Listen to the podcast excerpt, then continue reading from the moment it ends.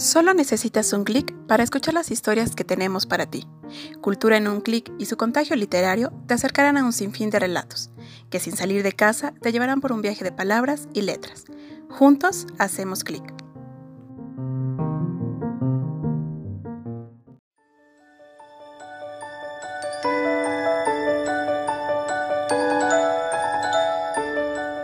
Muy buen día a todas y todos. ¿Cómo están? Espero que muy bien. Hoy, a nombre de la Secretaría de Cultura y Deporte, queremos enviar una enorme felicitación a todas las y los pequeños que nos escuchan en sus casas. Muy feliz Día de la Niña y el Niño. Les enviamos un gran abrazo sonoro. Por lo pronto, espero que estén listos para continuar con esta aventura del principito. Ya estamos por iniciar el capítulo 10. ¿Están preparados? Muy bien, pues entonces, comenzamos.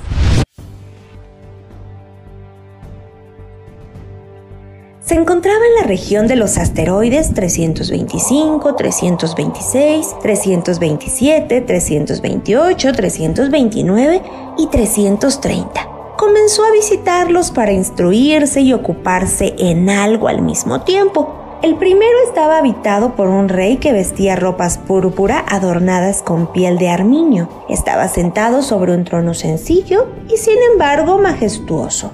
¡Ah! exclamó el rey al ver al principito. Aquí tenemos un súbdito.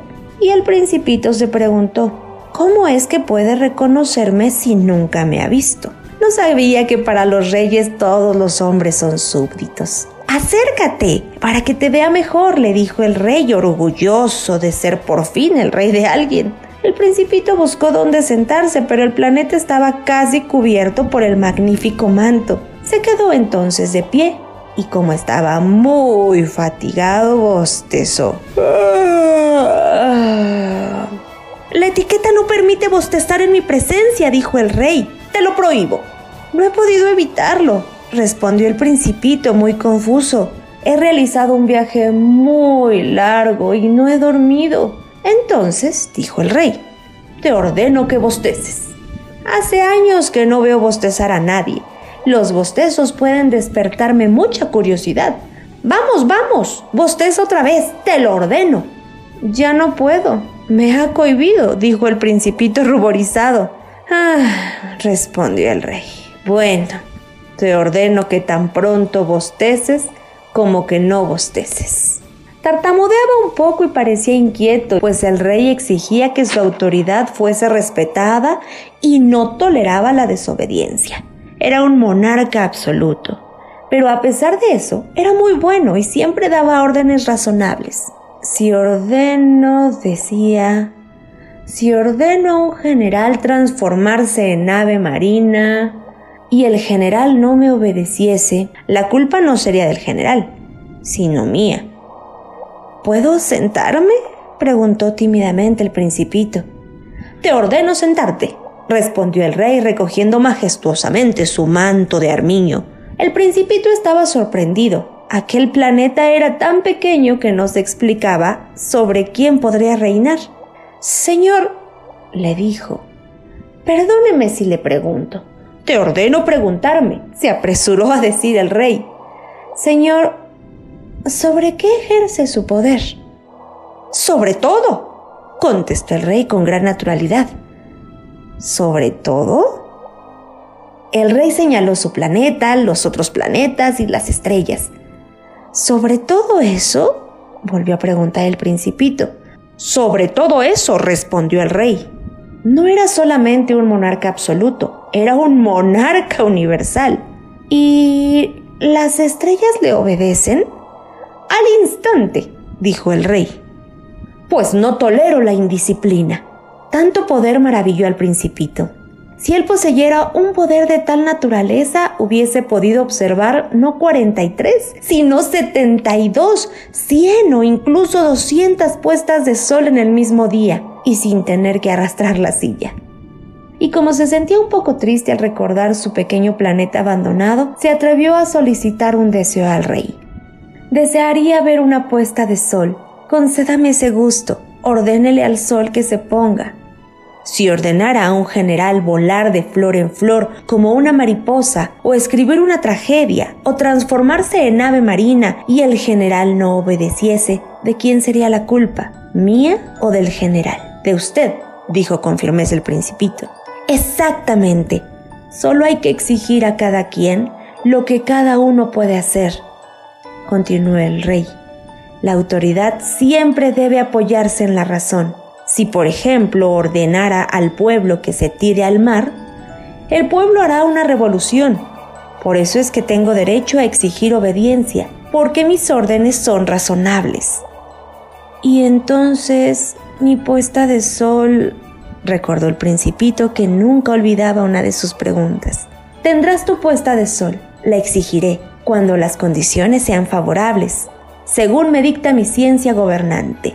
¿Y cuándo será eso? Le respondió el rey consultando previamente un grueso calendario.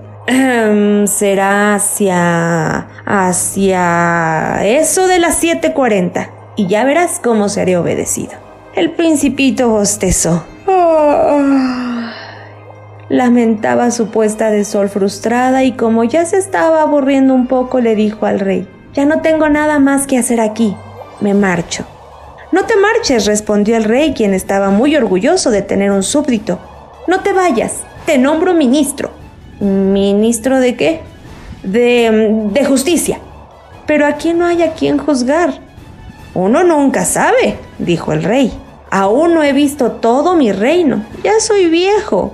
El caminar me fatiga y no hay lugar para una carroza. Yo ya he visto, dijo el principito, que se inclinó para echar una ojeada al otro lado del planeta. Allá tampoco hay nadie. Entonces te juzgarás a ti mismo, le respondió el rey. Es lo más difícil. Es mucho más difícil juzgarse a sí mismo que juzgar a los otros. Si eres capaz de juzgarte rectamente, eres un verdadero sabio. Eso uno podría hacerlo en cualquier lugar. No es necesario permanecer aquí. Em, creo, dijo el rey, que hay una rata vieja en alguna parte del planeta. Yo la he oído por las noches. Tú podrás juzgarla. La condenarás a muerte de cuando en cuando. Su vida dependerá de ti. Pero como es la única que existe, debes otorgarle el indulto para poder conservarla. A mí no me gusta eso de condenar a muerte, dijo el principito. Es mejor que me retire. No, dijo el rey. Pero el principito, que ya había terminado los preparativos del viaje, no quiso disgustar al viejo monarca y dijo, si vuestra majestad deseara ser obedecido puntualmente, podría dar una orden razonable. Podría ordenarme, por ejemplo, partir antes de un minuto. Me parece que las condiciones son bastante favorables. Como el rey no respondía nada, el principito prosiguió su viaje. Entonces te nombro mi embajador, se apresuró a gritar el rey. Tenía un aire de gran autoridad. Las personas mayores son muy extrañas se decía a sí mismo el principito durante su viaje.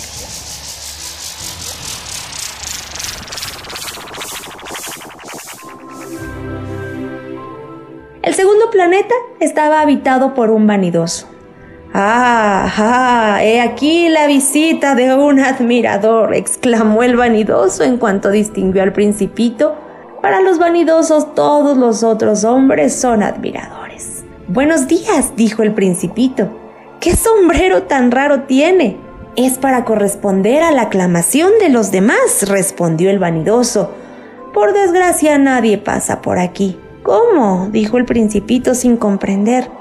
Golpea tus manos una contra otra, le aconsejó el vanidoso. El principito aplaudió y el vanidoso saludó, levantando su sombrero. Esto parece más divertido que la visita al rey, dijo para sí el principito, quien continuó aplaudiendo mientras el vanidoso volvía a saludar quitándose el sombrero. Pero después de cinco minutos se cansó de la monotonía del juego. ¿Y qué hay que hacer para que el sombrero caiga? preguntó el principito, pero el vanidoso no le oyó. Los vanidosos solo oyen las alabanzas. Me admiras mucho, ¿verdad? preguntó al principito. ¿Qué significa admirar? Admirar significa reconocer que yo soy el hombre más bello, mejor vestido, más rico y el más inteligente del planeta. Pero si tú eres la única persona que habita en tu planeta, dame ese gusto, admírame de todos modos. Bueno, te admiro, dijo el principito encogiéndose de hombros. Pero, ¿qué importancia tiene? No sirve para nada. Y el principito partió. Decididamente las personas mayores son muy extrañas, pensaba el principito durante su viaje.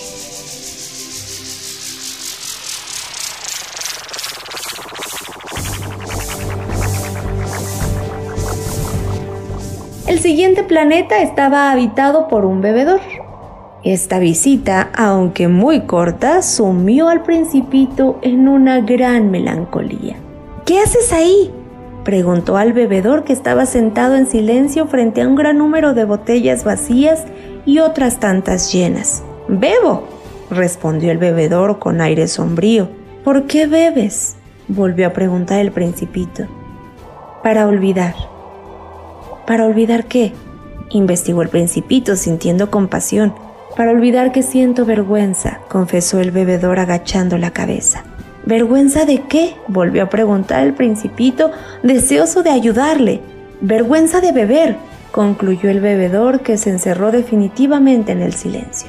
Y el principito, turbado, se alejó diciendo, no hay la menor duda, las personas mayores son muy, muy extrañas.